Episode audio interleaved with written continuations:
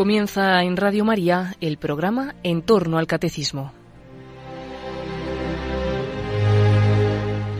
Como introducción a las catequesis que el padre Luis Fernando de Prada va a dedicar al Espíritu Santo en las próximas emisiones sobre el Catecismo de la Iglesia Católica, les vamos a ofrecer en este sábado la reposición de un programa de El hombre de hoy y Dios que el propio padre Luis Fernando dedicó a la Santísima Trinidad hace unos años.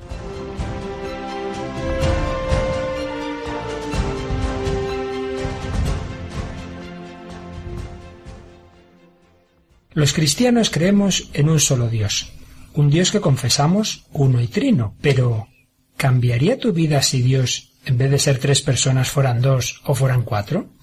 Nos preguntamos también, ¿sería distinta nuestra concepción de la sociedad si nuestro monoteísmo no fuera trinitario? Hoy hablamos de la Trinidad y nuestro mundo contemporáneo. Te invitamos a acompañarnos.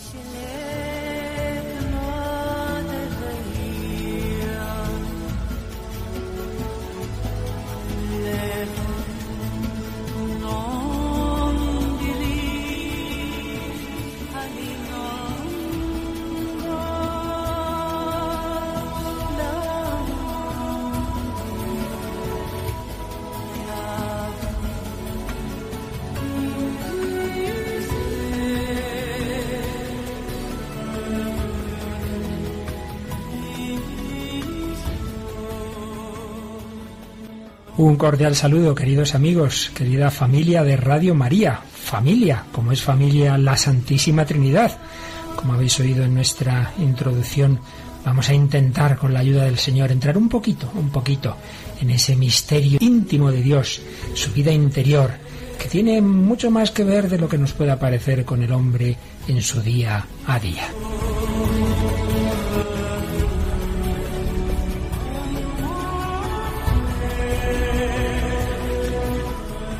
Y hoy tenemos de nuevo a Raquel Sánchez Mayo. Hola Raquel, ¿qué tal? Hola Luis Fer. Pues bien, si era un misterio y lo es, la providencia, no digamos la Santísima Trinidad, es el misterio de los misterios. Pero, como confío en que podamos ver en este programa, primero ni es una cosa tan rara, ni tan abstracta, y como a veces no solemos pensar, ni desligada de otros problemas del hombre. Por eso vamos a hablar un poquito de la Trinidad, no entrando en todos los temas dogmáticos que serían para otro programa, sino más bien después de recordar lo esencial del misterio, más bien como es nuestro objetivo en este programa, ver qué tiene que ver con la cultura contemporánea, con los problemas del hombre de hoy, etcétera.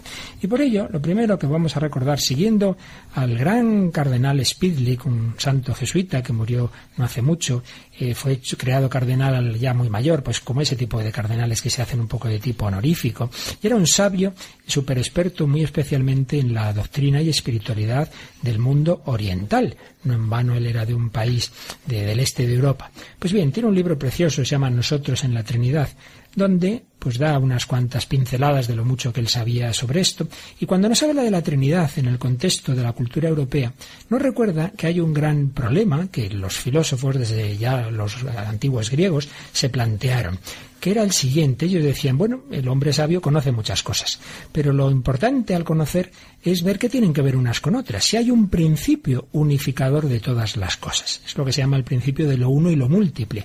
Hay muchas realidades en el mundo, pero todas tienen algo que ver, todas están referidas a una unidad última. Pues bien, ese problema, nos recordaba el cardenal Spidlick, ha sido respondido desde diversos planteamientos ya en el mundo griego. Primero, el materialismo primitivo, aquellos que, filósofos griegos que se suelen llamar los fisiólogos, como tales de Mileto, pensaban que había un elemento material que era el elemento básico, pues Tales pensaba que era el agua, todo lo demás estaría hecho de agua. O Demócrito, pues diría, son los átomos. Entonces, es un, primer, es un materialismo ingenuo, todo lo que existe sería materia, y las diferencias surgen de la mezcla fortuita de, de esa materia primera.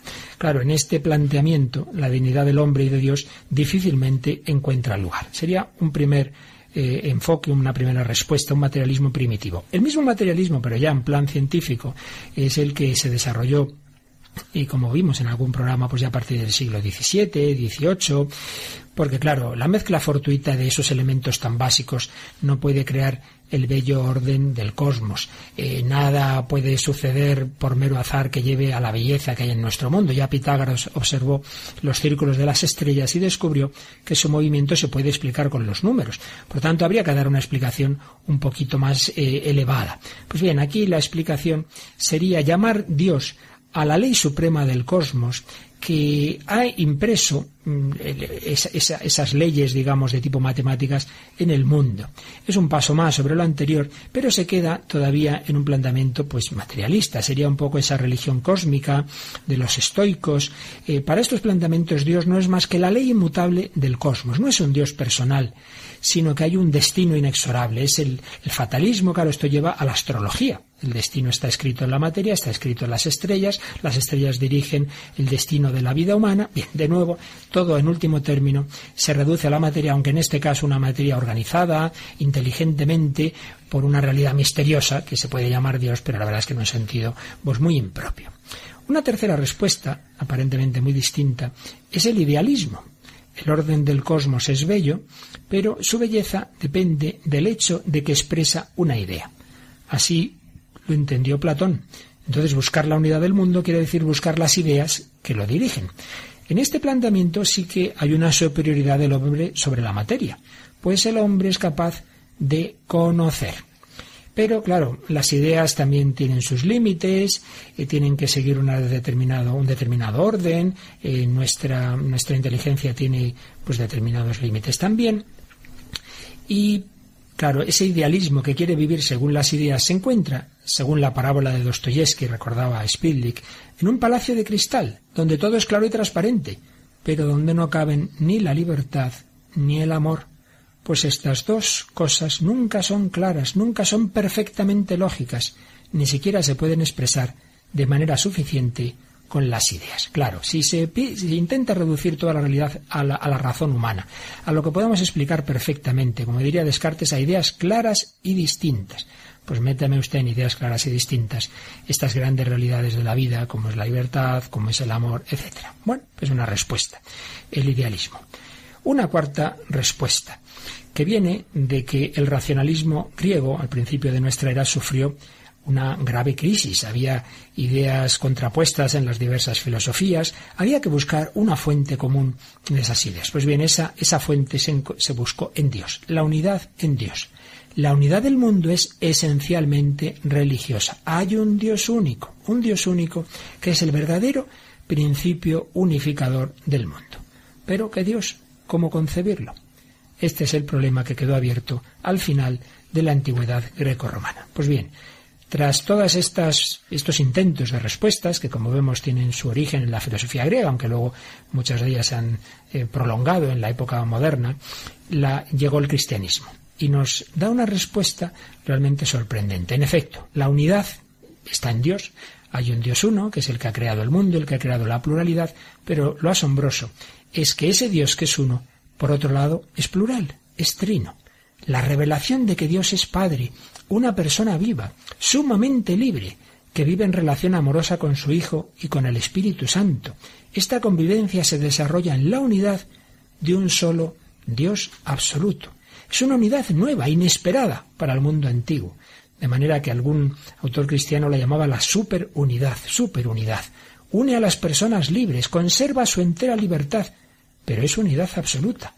En ella se armonizan el amor y las leyes el espíritu creativo y la necesidad de ideas inmutables, el valor de la persona viva y la comunión perfecta con los demás.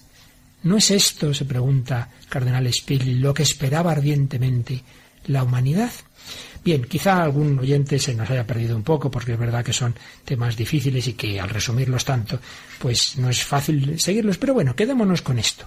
Hay un tema que la humanidad siempre se ha planteado, cómo se armoniza la unidad y la pluralidad, y resulta que el misterio central de la fe cristiana, que es la Trinidad, pues mira tú por dónde tiene que ver con ese gran problema. Pues vamos a intentar recordar básicamente qué es lo que nos dice nuestra fe sobre ese Dios uno y trino.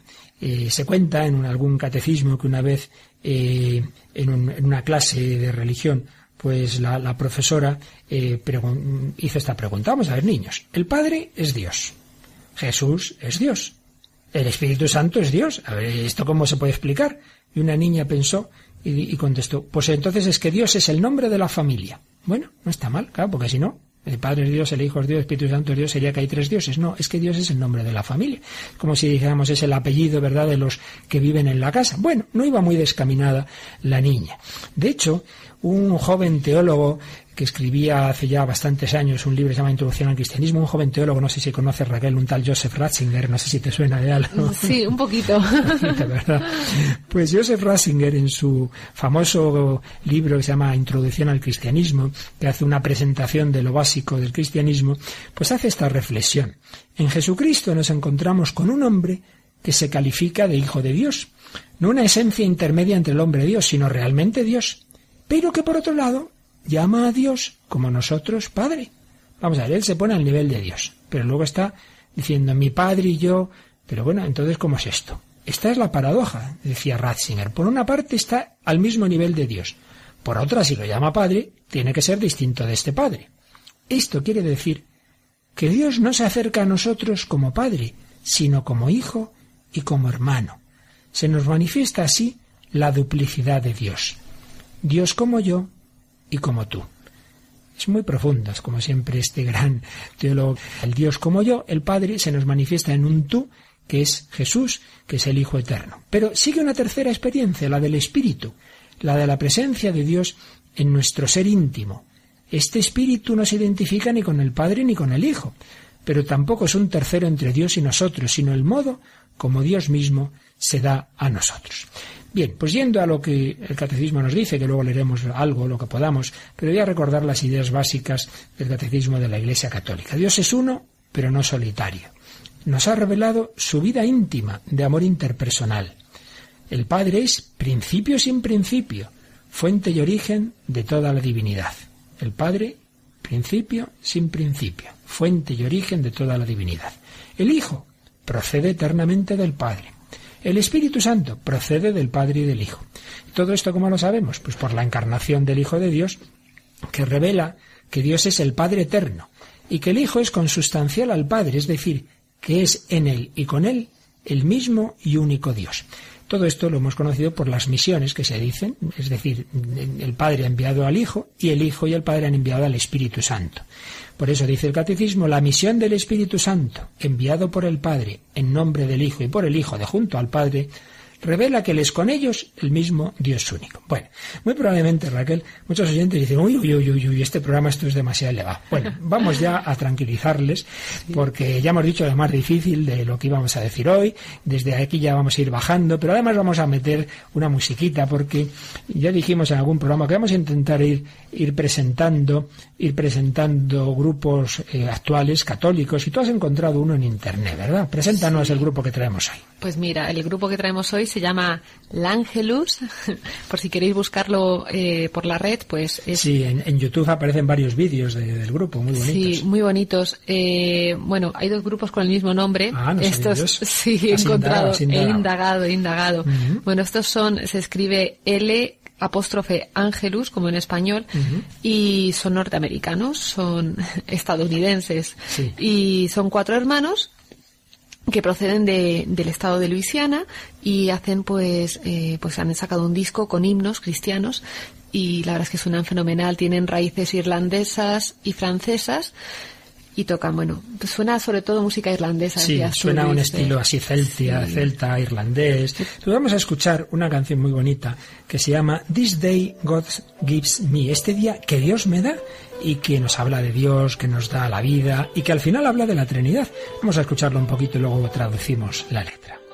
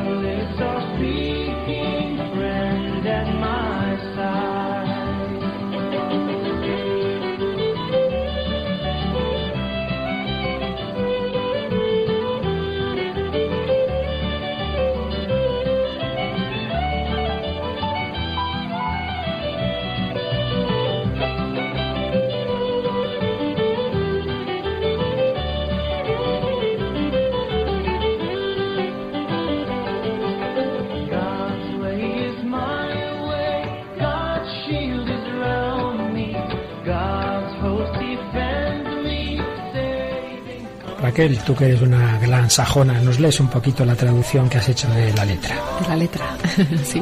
Este, este día Dios me da fuerza de lo alto del cielo, el sol y el resplandor de la luna, la llama en mi hogar, el destello de un relámpago, la rapidez del viento. Este día Dios me envía fuerza como guardián, poder que me sostiene, la sabiduría como guía, tus ojos son vigilantes y tus oídos están escuchando, tus labios están hablando, amigo a mi lado. El camino de Dios es mi camino, el escudo de Dios está a mi alrededor. El campamento de Dios me defiende, librándome de la enfermedad. Los ángeles del cielo, condúceme siempre todo lo que me haría daño quedándote conmigo. Estoy traduciendo un poco literal, pero yo creo que se entiende. Eh, te doy las gracias, Señor, poderoso y fuerte, el Rey de la creación, dador de descanso, firmemente la confesión, Trinidad de personas, unicidad de Dios, Trinidad bendita.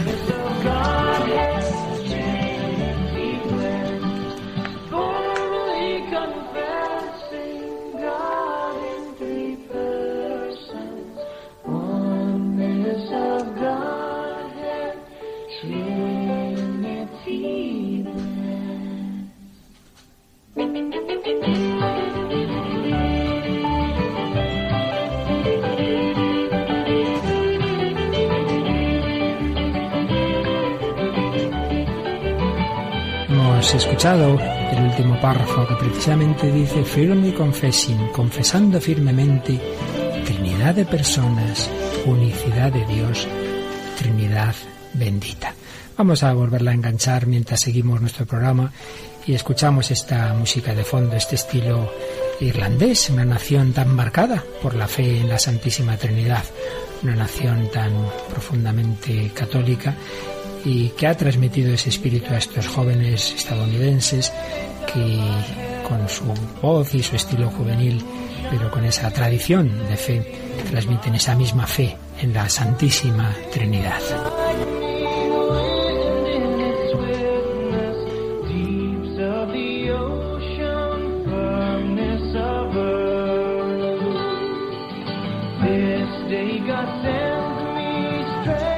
Bueno, Raquel, pues vamos a recordar algunos de los puntos básicos de lo que nos dice en primer lugar el catecismo. Hay, una cita bíblica absolutamente fundamental, que es el final del Evangelio de San Mateo, cuando Jesús dice, id a todas las naciones, bautizad a todos en el nombre del Padre y del Hijo y del Espíritu Santo. Pues bien, este texto lo, lo recuerda el catecismo en su número 233 que nos dice así.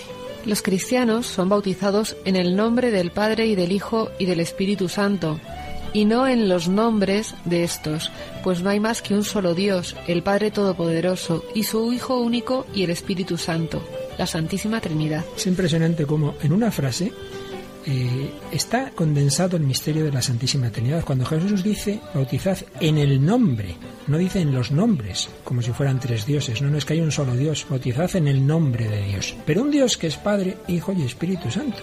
Pues en una frase ya está el misterio.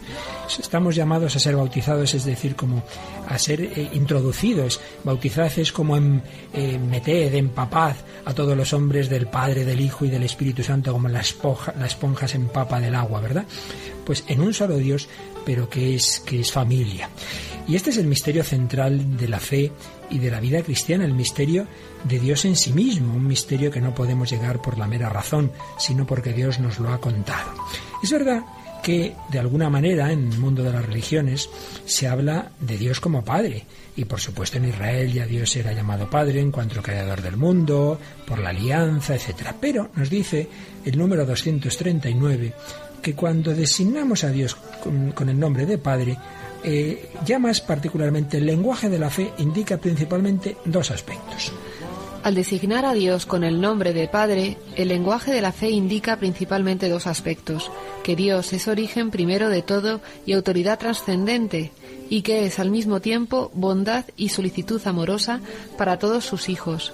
Esta ternura paternal de Dios puede ser expresada también mediante la imagen de la maternidad, que indica más expresivamente la inmanencia de Dios, la intimidad entre Dios y su criatura. Así pues, un primer acercamiento al Padre pues su autoridad trascendente, pero que también tiene esa dimensión que nosotros solemos ver más en la madre, de la bondad, de la solicitud amorosa, etc.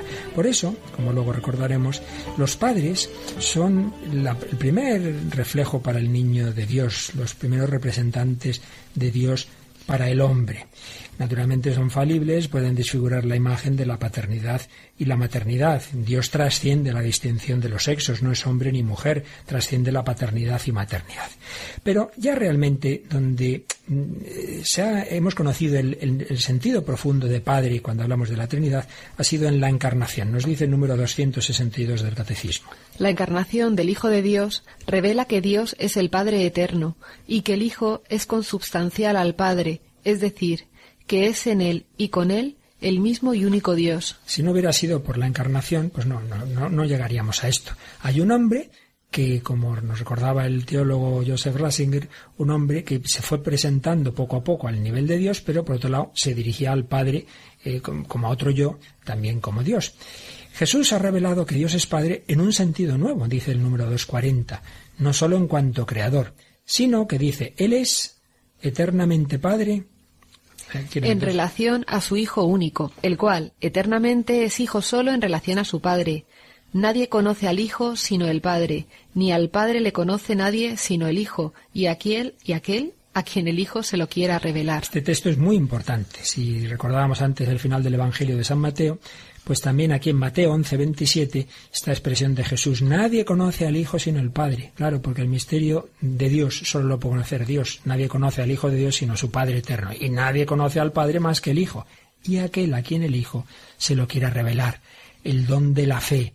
Pues estas palabras del Evangelio es lo que luego la Iglesia buscó términos para expresarlo con un lenguaje racional, un lenguaje que puede parecernos filosófico, pero que en el fondo es, el sentido común de la razón que, quiere expresar lo que nos dice la Biblia. Cuando el concilio de Nicea, Constantinopla, nos dice que el Hijo es consustancial al Padre. En la traducción castellana decimos de la misma naturaleza del Padre. quizá no, es la traducción más exacta, es consustancial, la mismísima sustancia que el Padre, ¿no? Y decimos que es luz de luz, Dios de Dios, Dios verdadero de Dios verdadero, engendrado no creado. Claro, porque alguno dice, pero vamos a ver, si, es, si tiene un hijo, pues entonces es que el hijo es posterior al padre, entonces el padre es eterno y el hijo no. Mire, es que eso es aplicar eh, los conceptos materiales. Dios eternamente está engendrando un hijo, por tanto, eh, Dios es padre porque tiene un hijo, eternamente es padre y eternamente es hijo. Es, es algo simultáneo. Dios Padre engendra eternamente a su hijo. El padre y el hijo son coeternos. Y eh, cuando los santos padres han intentado un poquito profundizar en ello, han buscado diversas analogías, diversas eh, comparaciones, y hay una que especialmente viene de San Agustín, que nos puede ayudar, y es la comparación con las facultades del alma. Habla San Agustín de la memoria, el entendimiento y la voluntad. La memoria no simplemente en cuanto recuerdo, sino en cuanto a la identidad de una persona. Yo sé quién soy, digamos, tengo la conciencia de quién soy. Pero yo hablo conmigo mismo, yo tengo pensamientos, yo genero en mí mismo pensamientos, yo genero un pensamiento de mí. Tú, Raquel, tienes una idea de ti misma, ¿no es así? Claro. Espero que sea una buena idea de ti misma, ¿verdad? Espero también. Que tengas una buena autoestima. Entonces, estás tú, Raquel, tu identidad, tú sabes quién eres. Está la idea que tienes de ti y el amor que tienes a la idea de ti. ¿De acuerdo? Bueno, pues vamos a intentar aplicar esto al Dios infinito. Está el, Padre eterno, digamos, la identidad eterna, eh, el yo primero, mm, origen, principio sin principio. Y eternamente tiene una idea de sí. Esa idea es su Hijo. Es su logos, es su concepto. Fijaos que la palabra concepto viene de concepción. Es decir, hay una ligación entre generar, tener un hijo, concebir un hijo y generar una idea. Entonces, el Padre eternamente tiene una idea, su logos, su palabra, y el Padre y el Hijo eternamente se aman, el Espíritu Santo. ¿Qué te parece? Me parece precioso. ¿Verdad? Que esto tiene... Y muy enjundioso también. Muy enjundioso. Es, por supuesto, todas las analogías y ejemplos hay que tomarlas, bueno, en lo que son eso. Ejemplos y analogías nunca agotan el misterio de Dios. Pero ver que en esto no es tan raro, no es tan raro. Yo soy yo, pero yo tengo una idea de mí que no es exactamente lo mismo que yo, y yo tengo un amor a la idea de mí. Bueno, pues Dios Padre eternamente engendra a su Hijo, a su logos, a su palabra, a su idea, y el Padre y el Hijo eternamente se aman, y ese amor consustancial es el Espíritu Santo. Santo. Bueno, no, no es tan raro por tanto. Pero bueno, como estamos en unas, eh, unos niveles todavía un poquito altos, vamos de nuevo a bajar y lo vamos a hacer con el cine. Siempre nos gusta ver que a lo mejor donde uno menos se lo espera, pues ahí aparece, en este caso, un tema tan teológico como la Trinidad. Si antes oíamos un grupo de raíces irlandesas, me parece que tú estás muy irlandesa y nos has traído una película también de algo tiene que ver con eso, ¿no? Hoy estamos con el tema irlandés a tope. A ver, ¿qué película y, Mira, pues la película que traigo eh, se llama Evelyn, entiendo que se pronuncia así, en español al menos. Es una película irlandesa, como has dicho, del año 2002 y bueno, eh, así del reparto, el más conocido es Pierce Brosnan. El 007, ¿no? El 007. uno de ellos. Uno de ellos, el, el penúltimo. y, y, bueno, pues en esta, en esta historia que está basada en hechos, en hechos reales, en una historia verdadera, eh, él hace el, el papel de Desmond, que es un padre de familia, que después de que su, su mujer eh, le abandona, o sea, se va de la casa, se queda él con sus hijos.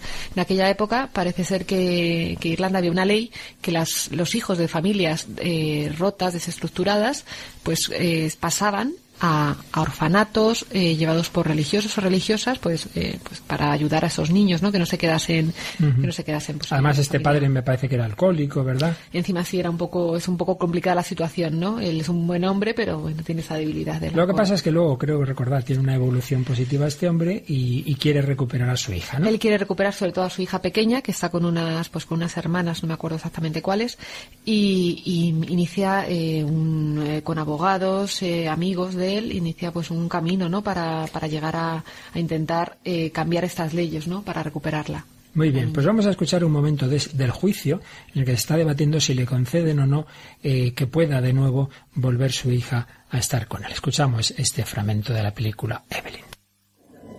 Incluso un católico tan dudoso como usted que tuvo el atrevimiento de agredir a una monja debe saber que la piedra angular de nuestra sociedad es la familia cuyo modelo es la Sagrada Familia, Jesús, María y José.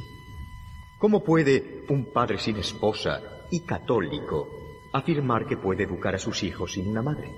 No existe ningún precedente en la religión en la que usted supuestamente cree. ¿Se ha quedado mudo, señor Doyle? Lo hay. Hay un precedente, como dice usted. ¿Cómo? La piedra angular de nuestra fe no es la Sagrada Familia, sino la Santísima Trinidad. El Padre, el Hijo y el Espíritu Santo. Cuando murió mi madre, mi padre nos crió, él solo, con el Espíritu Santo para guiarle. Él decía que el Espíritu Santo era el amor. No dice la Sagrada Biblia fe, esperanza y amor, pero que la mayor de las virtudes es el amor. Yo he dejado de beber. He trabajado las horas que me ha dado Dios. He mejorado como persona para ser digno del Espíritu Santo y educar a mis hijos rodeándoles de amor. Están escuchando El hombre de hoy Dios con el padre Luis Fernando de Prada una reposición del año 2012. ¿Qué te parece, Luis Fer? Pues que este señor conocía lo que decía San Agustín, parece, ¿verdad? Pues es verdad que el misterio central de nuestra fe es la Sagrada Familia, eh, perdón, es la Santísima Trinidad. Ahora también es verdad que el reflejo humano de la Santísima Trinidad es la Sagrada Familia. Y por ello hay una relación muy profunda entre la Trinidad y la familia, para bien y para mal para bien, porque la familia está llamada a reflejar ese amor de la Trinidad. Se han hecho varias eh, maneras, digamos, de, relacionar, ¿verdad? Hombre, la más obvia está clara. Eh, Dios Padre sería imagen, pues, del esposo eh, que tiene que tiene que tiene un hijo, está claro. Dios Hijo, en unos casos se ha visto un poco como la esposa. ¿Por qué? Porque Dios Padre y Dios Hijo, su mutuo amor es fecundo y da lugar al Espíritu Santo. Por tanto, el hijo de una familia sería un poco reflejo del Espíritu Santo que procede del Padre y del Hijo. Como el Hijo procede del Padre y la Madre. En otros autores lo que han visto era como que el Espíritu Santo sería imagen de la, de la madre, porque la palabra espíritu en el original hebreo es femenino y por otro lado se suele ver en el espíritu más los aspectos de cercanía, de intimidad, eh, de cariño, más propios de la madre, ¿verdad? Y es curioso que San Maximiliano Colbe, que recordábamos en el programa anterior, pues decía que, que la Virgen María es una especie, especie, como de encarnación, cuasi encarnación del Espíritu Santo. Es imagen del Espíritu Santo. Bien, sea de una manera o de otra, está claro que en la familia hay un reflejo de la Santísima Trinidad. Eh, la, Trinidad es una, Dios es uno, pero sin quitar la distinción de las personas. Cada persona es cada persona, cada persona es libre. Y, tenemos que mantener los dos aspectos, que Dios es uno, pero que las personas no son meras formas de hablar, sino que en Dios hay tres personas distintas. Pues bien, la familia está llamada a ser una una en el amor, pero no a la uniformidad de quitar eh, la personalidad de cada hijo, que el esposo oprima a la esposa o lo que sea, ¿verdad? Bueno, esto para bien, para mal, porque los autores eh, de los últimos tiempos contrarios a la fe, concretamente Marx, Marx se dio cuenta de esta relación y en su tesis cuarta sobre Feuerbach dice esto. Cuando se ha descubierto que el secreto de la familia celestial es la familia terrenal, se debe destruir primero a esta en la teoría y en la práctica. O sea, dicho de otra manera, como él quería atacar a la religión y al cristianismo, dice, pues la manera de atacarla es destruir a la familia. Porque mientras haya familia, los hombres van a pensar que hay una familia celestial. Y por eso, eh, a veces uno nos explica y dice, pero vamos a ver, ¿por qué determinadas corrientes tienen esta inquina contra la familia con el gran bien social que hacen? Una situación de crisis, gracias a la familia muchas personas no están en la calle. Bueno, pues en el que tenga una matriz marxista siempre habrá una inquina contra la familia porque se fijan más en su relación con lo religioso que en el bien social que pueden hacer. Es una cosa tremenda. Pero bueno, en cualquier caso nos indica de nuevo pues lo que en este programa queremos ver, cómo todos los aspectos de la fe, de la fe cristiana, hasta la Trinidad, tiene que ver, fijaos, hasta con un aspecto político, revolucionario, como es la lucha del marxismo contra la familia. Por ello, toda la, comprensión de la realidad viene marcada, digamos, por la doctrina trinitaria. El, entonces teólogo Joseph Ratzinger, en ese libro que antes he citado, pues insistía en ello. A través de la doctrina trinitaria llegamos a una nueva comprensión de la real, de lo real, de lo que son el hombre y Dios. Nos muestra que en Dios se da el fenómeno del diálogo, de la unión de la palabra y el amor. Nos enseña esta doctrina que la suprema unidad no es la indivisibilidad de las partículas atómicas, sino la unidad que suscita el amor. Nos enseña que Dios, la inteligencia creadora, es persona, conocimiento, palabra, amor. Así pues, la profesión de fe cristiana en Dios como persona incluye necesariamente la confesión de fe en Dios como relación, como comunicabilidad, como fecundidad. Lo simplemente único, lo que no tiene ni puede tener relaciones, no puede ser persona. Así pues, concluía este gran teólogo Joseph Ratzinger, la autarquía que nada quiere saber de los demás no es divina. La imagen cristiana de Dios fue una revolución respecto a la antigüedad, al comprender que lo absoluto es absoluta relatividad. Y un obispo español, Monseñor Javier Martínez, también una gran cabeza, pues en una ocasión escribió un artículo donde decía esto mismo. Hay una gran diferencia entre creer simplemente en el Dios uno de los filósofos y el Dios trino. Esa doctrina, esa fe en Dios trino cambia todo. La percepción del valor positivo de la creación y de la multiplicidad, de la dualidad sexual y de su significado, del matrimonio y la, y la paternidad, el sentido de la existencia y del ser persona. Hasta cambia el sentido y valor de la vida económica y de la polis. Y si no nos damos cuenta de ello es sencillamente porque nuestra mente ha dejado de ser cristiana. En efecto, tenemos que ver que nosotros no solo creemos en Dios, sino en el Dios trino y que eso afecta a toda nuestra comprensión de la realidad. Pues bien, hablando del hombre contemporáneo, siempre nos gusta eh, recordar testimonios y personas actuales, contemporáneas, que han encontrado la fe. En esta ocasión hemos estado, hemos descubierto una cosa que nos ha gustado en uno de los digitales que ya hemos eh, citado en alguna ocasión religión en libertad. Se hace no, mucho se contaba la conversión de un matrimonio y concretamente de la mujer mística, que es una gran eh, científica. Y Raquel se lo ha estado leyendo, le ha gustado mucho y nos vas a resumir así en unas palabras los pasos por lo que esta mujer al principio atea pues llegó a creer en el Dios trino hecho carne en Jesucristo. Pues la verdad es que, bueno, nos ha encantado, a mí me ha encantado. Esta mujer, eh, bueno, Misty, eh, resulta que empieza una, una búsqueda espiritual, como ella dice, empujada un poco por su marido. Yo entiendo que esto es un poco que se dejó llevar.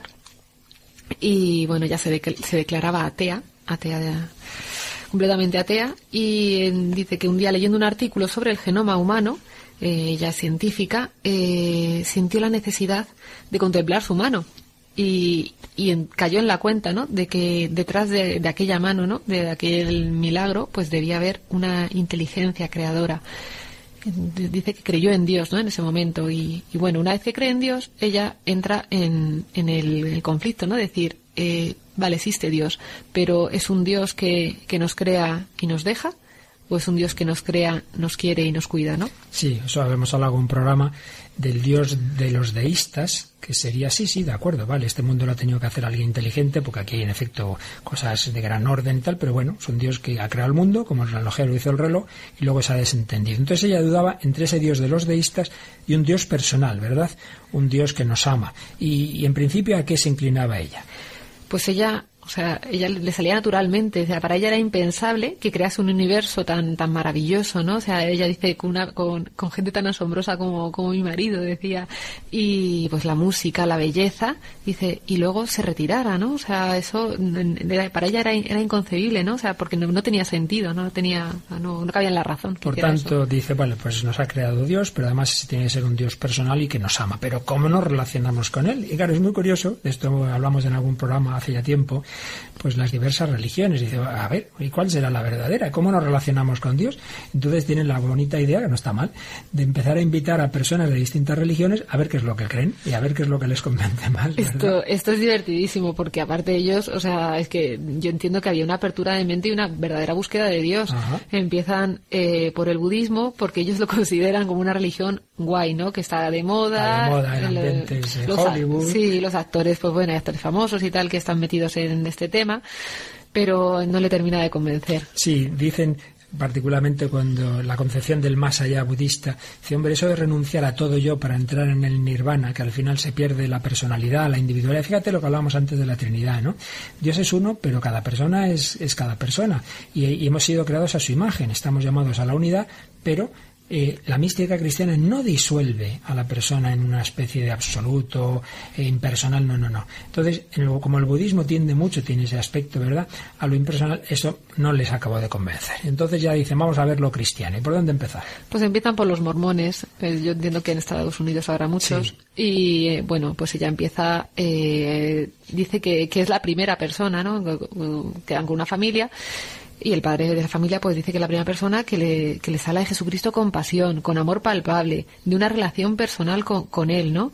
Y entonces ellos se dan cuenta aquí que la clave es Jesús. Esto es muy importante, mira, por eso la Iglesia defiende el ecumenismo, podemos encontrar personas que están en determinadas comunidades cristianas en que hay aspectos que no conocen de la verdad, pero lo que conocen lo, pueden vivir con más certeza, con más pasión que un católico tibio, evidentemente que sí. Y es lo que les pasó, pues este un, un, hombre que amaba a Cristo. Lo que pasa es que dice, claro, cuando ya empezaron a estudiar un poco, que eh, los mormones empiezan muy recientemente con un tal Joseph Smith y dicen, pues hombre, no, no nos parecía lo que leíamos que, que este hombre fuera un profeta de Dios, ¿verdad? Entonces siguen conociendo otros grupos cristianos. Es curioso también que conocieron a algunos católicos, pero fíjate tú por dónde. Una compañera de trabajo católica de, de Misty, ¿qué le pasaba a esta?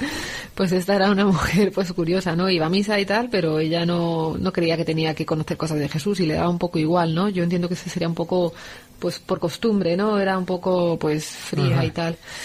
Y, también otros, otros, Bueno, esto es muy gracioso. Jóvenes católicos, que yo creo que aquí nos veremos reflejados muchas veces, ¿no? Que dice que eran, eran reverentes con su fe, pero eran muy silenciosos y que no hablaban de ello. O sea, que al revés que tantos grupos protestantes que evangelizan por la calle, estos calladitos como muertos. Yo solía decir, eh, cuando he sido capellán en la universidad, dice, aquí hay muchos católicos que son de la secreta, porque desde luego lo disimulan muy bien. No dicen ni pío, callados como muertos. hay católicos de la secreta. Qué barbaridad. Y luego encima tienen la mala pata de que empiezan a, vamos a ir a una parroquia católica, entonces van a saludar al, sacerdote y les tocó un sacerdote gruñón, ¿verdad? bueno, Empiezan a hacer preguntas y ¿qué les dijo el sacerdote? Les mandó, dijo, llamad a la diócesis. Voy a responderle y dice, llamen ustedes al obispo, vamos que Por eso tenemos que tener tanto cuidado los católicos, ¿verdad? Que te pueden encontrar, pues eso, personas que buscan la verdad y tú eres un antipático y un borde y dicen, pues desde luego esto no, no parece muy buen camino, ¿verdad? Entonces conocieron más evangélicos, ¿verdad? Otros grupos protestantes. Sí, la verdad es que, pues, hombre, ellos dicen que, pues, que, que verdaderamente ellos, pues, veían que, pues, que eran muy efusivos, que, que bueno, que se se vivía una alegría y unas cosas que con los ejemplos católicos que habían vivido, pues a ellos les llamaba la atención, ¿no? Pero luego, la verdad es que eh, al final les caló el catolicismo por una cosa, vamos, por yo entiendo un poco por la razón, ¿no? Sí, porque, porque... es gente intelectual y dice, bueno, vamos a estudiar la historia del cristianismo, ¿verdad? Entonces, ¿de qué se fueron dando cuenta? Dice, ella dice textualmente, Leo, cuanto más leíamos de la historia del cristianismo, más nos dábamos cuenta de que las iglesias protestantes habían cambiado la verdad por lo que fuese culturalmente aceptable en su época. Y ellos pensaban que si la verdad existía, sabían que no se decidía por comité, que creo que es algo básico, pero que, parece que, no, que a veces es relativo. Ni, por comité ni, ni, por votos, ¿no? Ni por votos. Entonces se ponen a estudiar la historia del catolicismo y se llevan la sorpresa que se llevó John Henry Newman, aquel gran converso del anglicanismo que pensaba que era el anglicanismo quien empalmaba con los primeros siglos. Empieza a estudiar los santos padres de la iglesia y dice, ay Dios mío, pero si dicen lo que dice la iglesia católica. Pues algo así les pasó, ¿verdad? ¿Cómo, lo describe Misty? Dice, leímos que los primeros católicos, apenas 100 o 200 años después de Jesús, ya creían en la Eucaristía como el cuerpo sangre, alma y divinidad de Jesús, creían en el bautismo de, los, de niños, dice, en la mm. confesión, el purgatorio, el infierno, estaban contra el aborto y también contra la anticoncepción. Sí, y también hablan del canon de la Biblia, es decir, ¿quién ha dicho que estos libros son Nuevo Testamento, son inspirados o no? La Iglesia Católica, claro, esto es un punto muy importante. Cuando una persona usa el Nuevo Testamento contra la Iglesia es un poco absurdo, porque ¿quién ha dicho que el Nuevo Testamento es palabra de Dios es la Iglesia Católica, ¿no? Eso no se puede olvidar. El caso es que, en fin, después de todo este proceso, todas estas invitaciones, todas estas reflexiones, el resultado final lo expresan mm, de esta manera, ¿no? Ellos habían estado dispuestos, como dicen, a seguir la verdad donde estuviese, ¿verdad? Sí, decían que estaban dispuestos a o sea, iban, iban a por todas, dice, a raparse el pelo con los budistas, a mudarse a Utah con los mormones, y descubrieron que el catolicismo es exigente, no mentir, no sismorrear, ir a misa cada domingo, después de haberse pasado todos los domingos a, domingos por la mañana a dormir, ¿no? Renunciar a la anticoncepción la regulación natural de la fertilidad. Bueno, le hicieron convencidos de que para rendirse a Cristo tenían que rendirse a las enseñanzas de Cristo en la Iglesia. Y, el testimonio que hemos leído culmina con estas palabras textuales de Misti. Jesús estuvo siempre ahí, conduciéndonos por este camino, asegurando que estuviésemos, que tuviésemos la gracia para encontrar la verdad, aceptarla y vivir según ella pues muy bien, este es el recuerdo que podéis buscar Misty, el testimonio completo que hemos recordado un poquito, que les lleva ese Dios trino, ese Dios trino al que debemos dirigirnos de una manera personal. Vamos a escuchar una canción de Ricardo Vargas, chico que yo conocí muy jovencito, porque mi primer destino fue en la Puebla de Montalbán, de donde es este sacerdote que escuchamos interpretar Abba Padre. Abba Padre, que precisamente le mete marcha, ¿no? Pues que no pensamos que ser católico es una cosa aburrida. Pues otra, otro ejemplo de una música católica actual.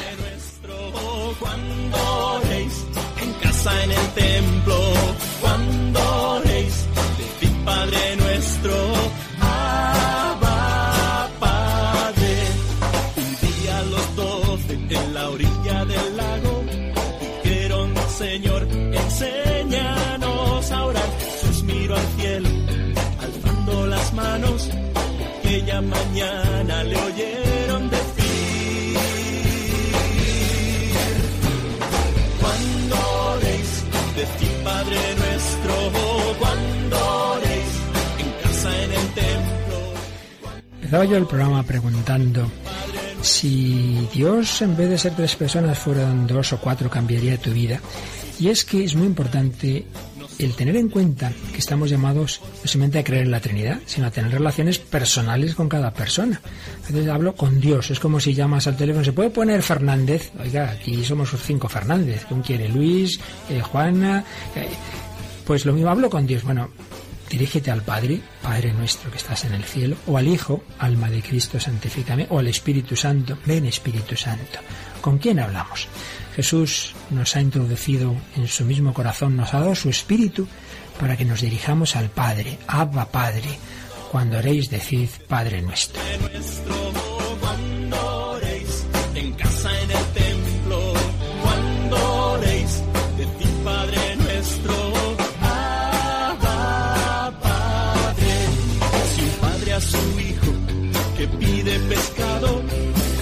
serpiente a vosotros, vuestro Padre bueno, de su Santo Espíritu os ha de llenar. Cuando oréis, decid Padre nuestro. Todos estamos llamados a la relación con la Trinidad que puede irnos introduciendo cada vez más en su misterio íntimo, es lo que ha hecho con los grandes santos como Santa Hildegarda, como San Ignacio, como Santa Teresa. Santa Teresa de Jesús en las moradas séptimas cuenta que el alma metida en aquella morada por visión intelectual, por cierta manera de representación de la verdad, se le muestra la Santísima Trinidad, todas tres personas, con una inflamación que primero viene a su espíritu a manera de una nube de grandísima claridad. Y estas personas distintas, y por una noticia admirable que se da al alma, entiende con grandísima verdad ser todas tres personas una sustancia y un poder y un saber y un solo Dios, de manera que lo que tenemos por fe, allí lo entiende el alma, podemos decir por vista, aunque no es vista con los ojos del cuerpo, porque no es visión imaginaria. Aquí se le comunican todas tres personas y la hablan, y la dan a entender aquellas palabras que dice el Evangelio que dijo el Señor, que vendría Él y el Padre y el Espíritu Santo a morar con el alma que le ama y guarda sus mandamientos. Qué pena que tantas veces nos quedamos en tantas tonterías, tantas superficialidades, no profundizamos en la vida espiritual y Dios se nos comunicaría, pues no necesariamente con esa séptima morada de Santa Teresa, pero todos estamos llamados a una relación íntima con Dios, cosas que nos parecen raras y absurdas. Si lleváramos esa vida espiritual, pues veríamos que es así. El Señor nos aumentaría la fe, incluso, como dice Santa Teresa, ya una fe casi experimental, casi ver, dice, casi ver, de una manera, por supuesto, siempre oscura en esta vida hasta llegar al cielo, pero realmente eh, como una experiencia personal. Así pues, queridos amigos, tenemos que habituarnos a dirigirnos personalmente a las personas divinas, no orar a un Dios indiferenciado, sino dialogar con las personas. Es lo que el Santo Padre, eh, Benedicto XVI, pues también quiso enseñar a los jóvenes en la JMJ del 2008 en Sydney y les hablaba del Espíritu Santo. Vamos escuchando eh, ese himno que tuvo la JMJ de Sydney del 2008 y recordando algunas de las palabras que el Santo Padre les decía a los jóvenes y nos dice hoy a nosotros. Creo en el Espíritu Santo, Señor y dador de vida. El Espíritu es el dador de vida, que nos conduce al corazón mismo de Dios. El Espíritu es quien nos devuelve a la comunión con la Santísima Trinidad. San Agustín, al que tantas veces cita el Papa, llegó a tres intuiciones sobre el Espíritu Santo como vínculo de unidad dentro de la Santísima Trinidad. Unidad como comunión, unidad como amor duradero, unidad como dador y don. Estas tres intuiciones no son solamente teóricas, nos ayudan a explicar cómo actúa el Espíritu. El Papa sacaba conclusiones y aplicaciones a nuestra vida. ¿El Espíritu Santo es la unidad del Padre y del Hijo? Pues la conclusión es clara. Una unidad verdadera nunca puede estar fundada sobre relaciones que nieguen la igual dignidad de, las demás personas. Tampoco la unidad es simplemente la suma total de los grupos. Solo en la vida de comunión se sostiene la unidad. Reconocemos la necesidad común de Dios. Respondemos a la presencia unificadora del Espíritu Santo y nos entregamos mutuamente en el servicio de los unos a los otros. Espíritu Santo, vínculo de unidad. Dios es amor, eso vale para toda la Trinidad, pero es la característica peculiar del Espíritu Santo. Y particularmente insistía el Papa en una cualidad del amor, que es permanente. El amor es el signo de la presencia del Espíritu Santo. Permanecer. El amor es duradero por su naturaleza. Por ello, lo que el Espíritu Santo ofrece al mundo, un amor que despeja la incertidumbre, un amor que supera el miedo de la traición, un amor que lleva en sí mismo la eternidad, el amor verdadero que nos introduce en una unidad que permanece. Y en tercer lugar, el Espíritu Santo como don. El, el Espíritu Santo es Dios que se da eternamente. Pues también la aplicación Haced que el amor unificador sea vuestra medida, el amor duradero vuestro desafío y el amor que se entrega vuestra misión.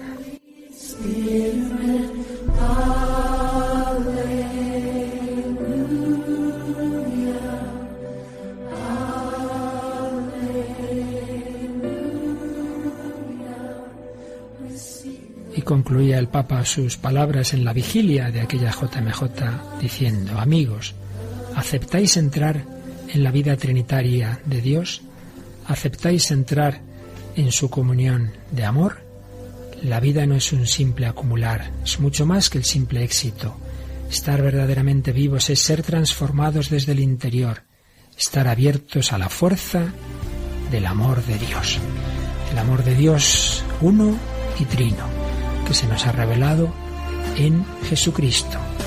Ese amor de Dios, ese amor de la Trinidad, es el que puede hacer que la vida humana sea realmente rica, fecunda, que sepamos ser cada uno de nosotros personas libres y a la vez unidos en el amor.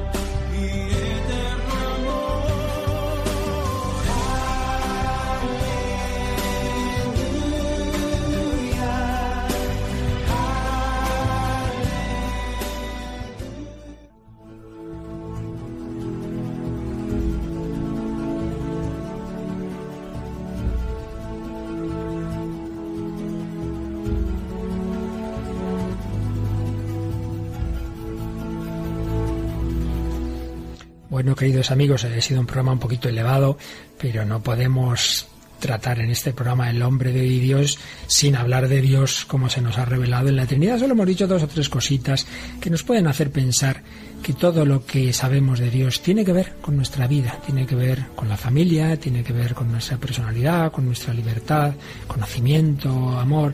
Ya lo desarrollaremos cuando hablemos del hombre, pero al menos al cerrar este bloque del programa, o casi cerrar, como ahora os explicaré, sobre Dios, pues queríamos dedicar a un, un programa al Dios Trino.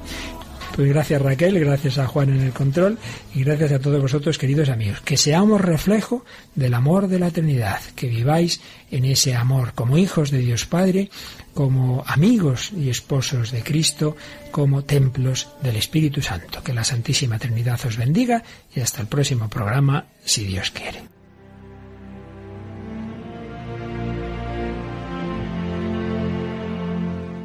Finaliza en Radio María el programa En torno al Catecismo. Hoy, como introducción a las catequesis que el padre Luis Fernando de Prada va a dedicar al Espíritu Santo en las próximas emisiones sobre el Catecismo de la Iglesia Católica, les hemos ofrecido la reposición de un programa de El hombre de hoy y Dios que el propio padre Luis Fernando dedicó a la Santísima Trinidad hace unos años.